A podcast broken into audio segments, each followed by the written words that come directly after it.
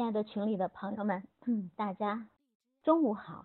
啊！非常抱歉，那么这一段时间呢，嗯，我们整个卓越平台都在进行家庭教育板块的研发，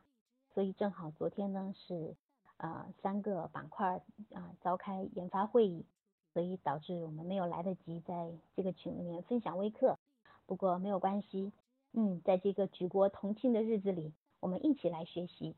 我们一起来成长，我们一起。来成为快乐的家长，成就快乐的孩子们。那么很高兴呢，为群里的啊朋友们分享今天的主题敏感期啊。我上次说过，我是特别喜欢给年龄小的家长分享这个主题，因为呢，有很多的时候呢，嗯，我们的教育都还来得及的时候，嗯，这个时候做的教育呢，才是最有意义的事情啊。那么今天我们分享敏感期的第二讲。呃，大家都知道敏感期有三十一个之多，不过呢，有一些比较重要的，比如今天我们分享的自我意识敏感期，它对于人的一生来讲，嗯，非常重要。那么，关于自我意识敏感期呢，它的年龄段呢是呈现在零到六岁这个阶段。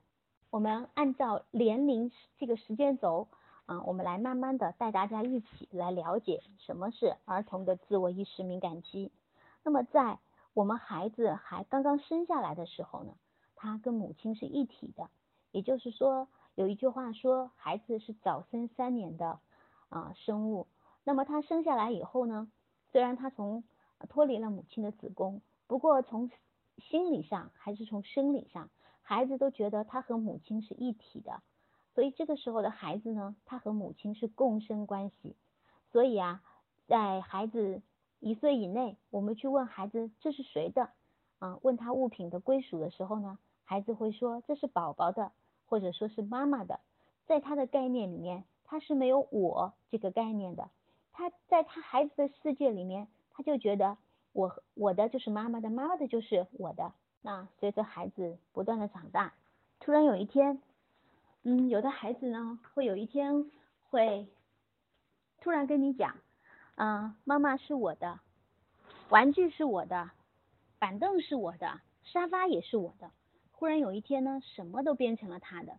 那么，请注意，当你的孩子频繁的去宣言说所有的东西都是他的的时候，就意味着孩子呢出现了自我意识敏感期的一个第一个宣言，第一个信号。那么他就在向你宣誓：我发现我长大了，我发现我是一个独立的个体。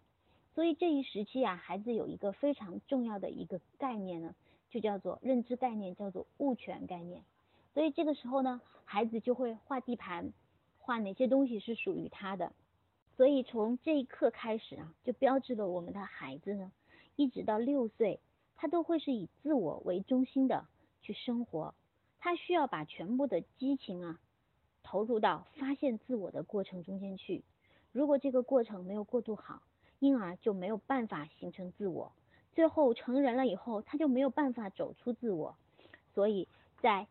自我意识敏感期的时候，各位家长一定要注意保护孩子的自我意识发展和自我人格的成建构建。刚才我们说了，他第一个宣言说是我的，这个时候他有一个物权归属的概念。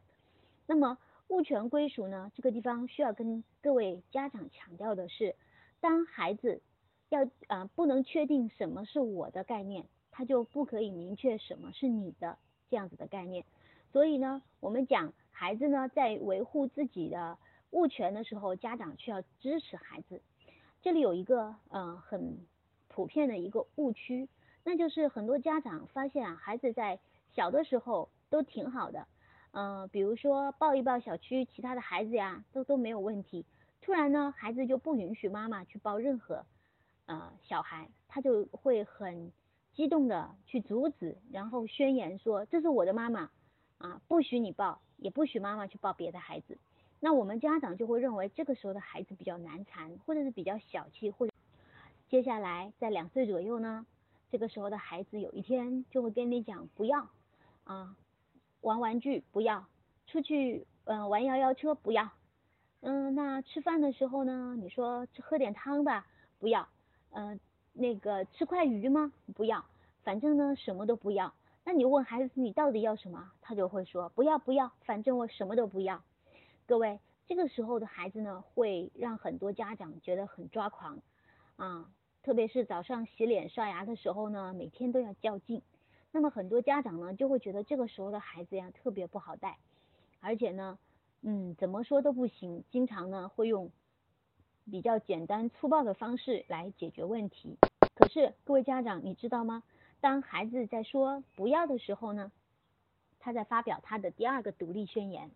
那么他就发现呢，原来呀，他发现呢，原来我是可以独立存在的。那么为了啊证明啊。为了获得这种存在感呢，他用一种方式，就是用不要来宣言啊，他是可以和母亲或者是和家啊家里的亲人是处在一个对立的一面，所以这个时候的孩子也恰恰是需要我们去保护的。那么面对这个时候的孩子呢，我们家长唯有多一点耐心啊，多一点的呃这个爱，多一点给孩子更多的爱和自由。然后呢，静静的等待孩子顺利的度过这个时期。不过呢，敏感期呢很好玩，那么它在一段时间集中出现，过一段时间呢会自然而然就好了。那么还有一个就是，嗯，还有一个自我意识敏感期的时候，第三个宣言，那就是孩子会用啊打人或者是啊咬人的方式呢来表达自己的独立。为什么呢？因为这个时候的孩子呀，呃，年龄比较小，那么语言表达其实还跟不上他内心里面的想法。有的时候，当呃别人所做的事情啊，或者是他的观念呐，或者是呃拿他的东西的时候，他为了表示强烈的反对或者是不满，但是呢，他又不能够很准确的把他的感觉给描述出来，所以这个时候的孩子呢，他就会伸出手去打一下别人。或者是打一下妈妈，他其实用这个动作是做排除的意思，他其实是用这个动作告诉你我不喜欢你这样做。问题是很多的成人都不了解孩子他这个时期的发展特点，所以这个时候呢，很多的时候，特别是小孩之间呢，家长就会认为他们是在打架，那么把孩子相互拉开了以后呢，就是一顿批评说教。殊不知在这样子的不理解的教育中间呢，我们损害的其实就是孩子的。嗯，一个自我意识的完整的一个成长，所以这个时候我们家长最重要的是去引导孩子，你是不是想告诉别人你不喜欢他这种行为？你是不是想告诉别人你不喜欢他这样说话的方式，对吗？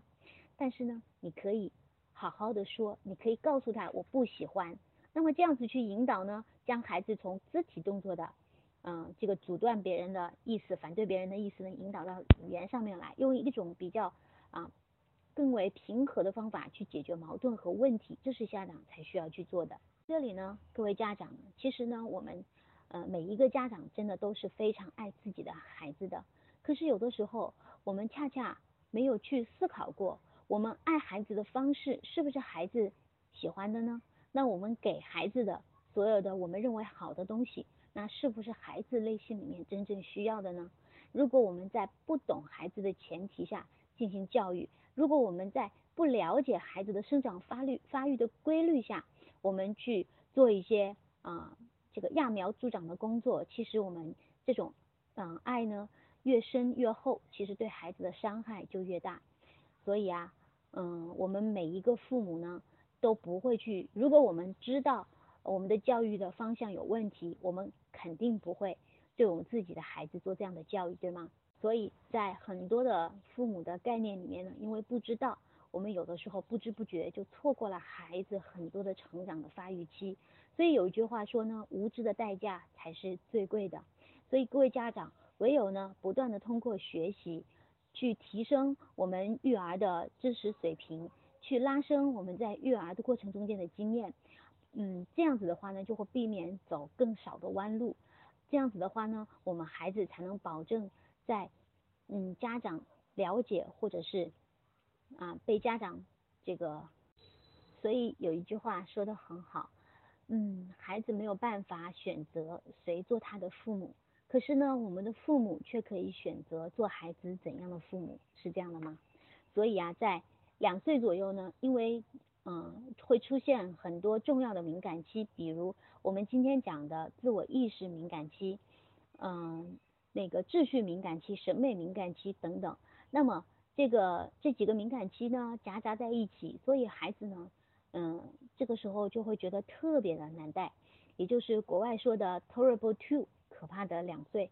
所以如果当你回过头来重新了解孩子的时候，我相信对你的育儿一定会有指导性的帮助。就好像给孩子配上了一个说明书，让我们知道什么时候孩子出现什么状况，是哪里出了问题。这样子，我们家长是不是会更能够心平气和的呢？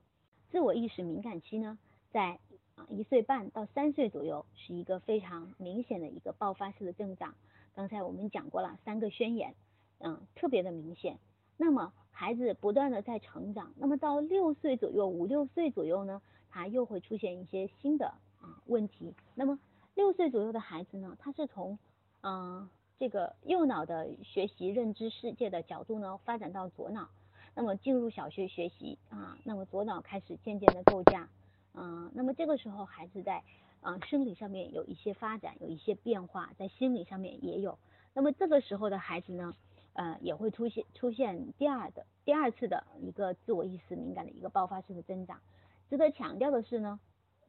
在零到六岁，如果我们的孩子的自我没有得到充分的发展，没有得到空间，没有得到家长爱的营养，那么在六岁，那么六岁到十二岁呢？其实孩子还有一个自我回溯的一个过程。不过在六到十二岁的孩子的敏感期的发展的回溯过程中间，他需要一个有爱、自由、有规则的、有稳定的一个家庭的环境，他需要得到家长更充分的支持和信任，那么他才会。补足前面的心理营养的缺失，那么在六到十二岁这个阶段呢，得到啊一定的发展。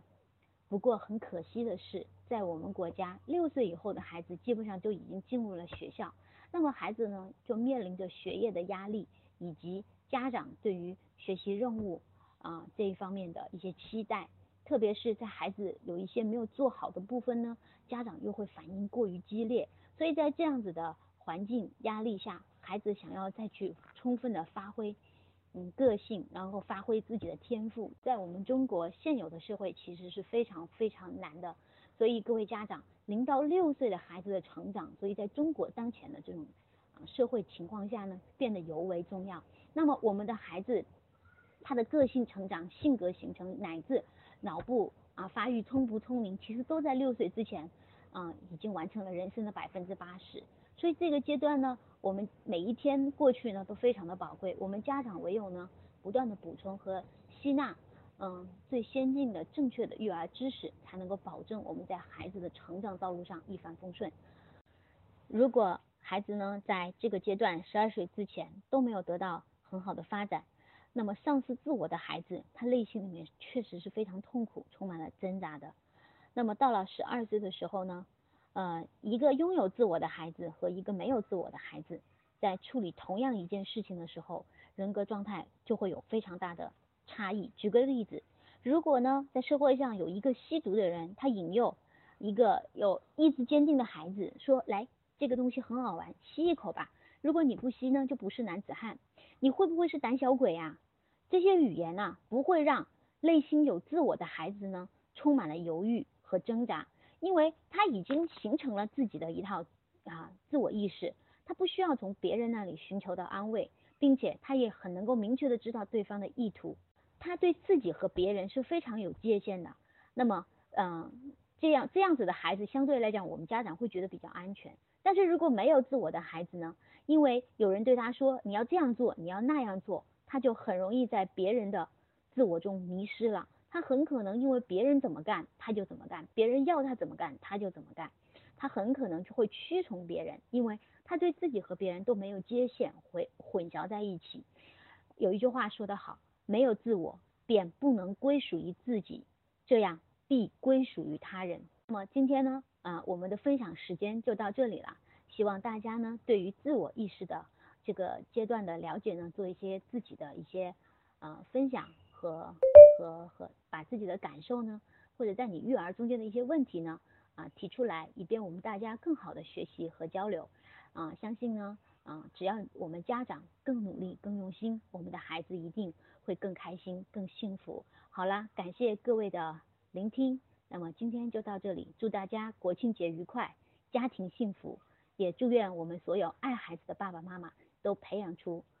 可爱、健康、幸福的孩子。好，今天就到这里，各位再见。